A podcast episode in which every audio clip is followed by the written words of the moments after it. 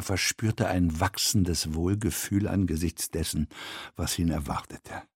Am nächsten Abend würden seine Freunde um kurz nach neun in dem schwarzen Mercedes mit den getönten Spiegelfenstern zu seinem Haus kommen.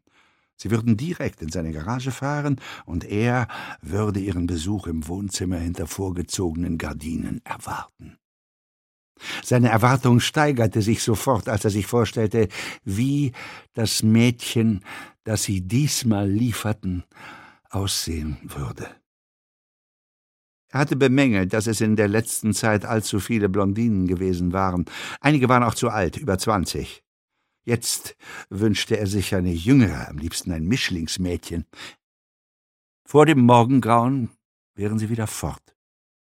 Und er würde schon wieder von dem Mädchen fantasieren, mit dem sie in der Woche danach kommen sollten. Der Gedanke an den morgigen Tag erregte ihn. Wieder glaubte er, ein Moped in der Nähe vorüberfahren zu hören.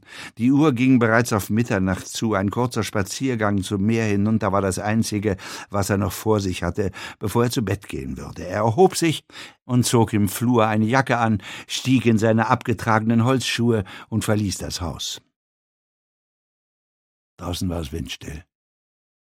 Er folgte dem Pfad durch den Garten hinunter zu der verschlossenen Pforte, die zum Strand führte. Zu seiner Verärgerung entdeckte er, dass die Lampe, die auf einem Mast neben der Pforte befestigt war, defekt war. Er ging das kurze Stück zum Strand hinunter und stellte sich direkt an die Wasserlinie. Das Meer war ruhig. Er knöpfte den Hosenschlitz auf und pinkelte ins Wasser.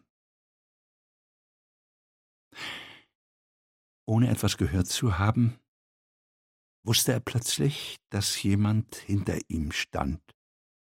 Er erstarrte und spürte, wie die Angst ihn überfiel. Dann drehte er sich ruckartig um. Der Mann, der dort stand, ähnelte einem Tier. Abgesehen von einer kurzen Hose war er nackt. Mit einem hysterischen Entsetzen blickte er in das Gesicht des Mannes. Er konnte nicht erkennen, ob es entstellt oder hinter einer Maske verborgen war. In der einen Hand hielt der Mann eine Axt. Verwirrt dachte er, dass die Hand um den Axtschaft sehr klein war. Dann schrie er auf und begann wegzulaufen, zurück zur Gartenpforte. Er starb im gleichen Moment, in dem die Schneide der Axt sein Rückgrat in zwei Teile spaltete, gerade unterhalb der Schultern.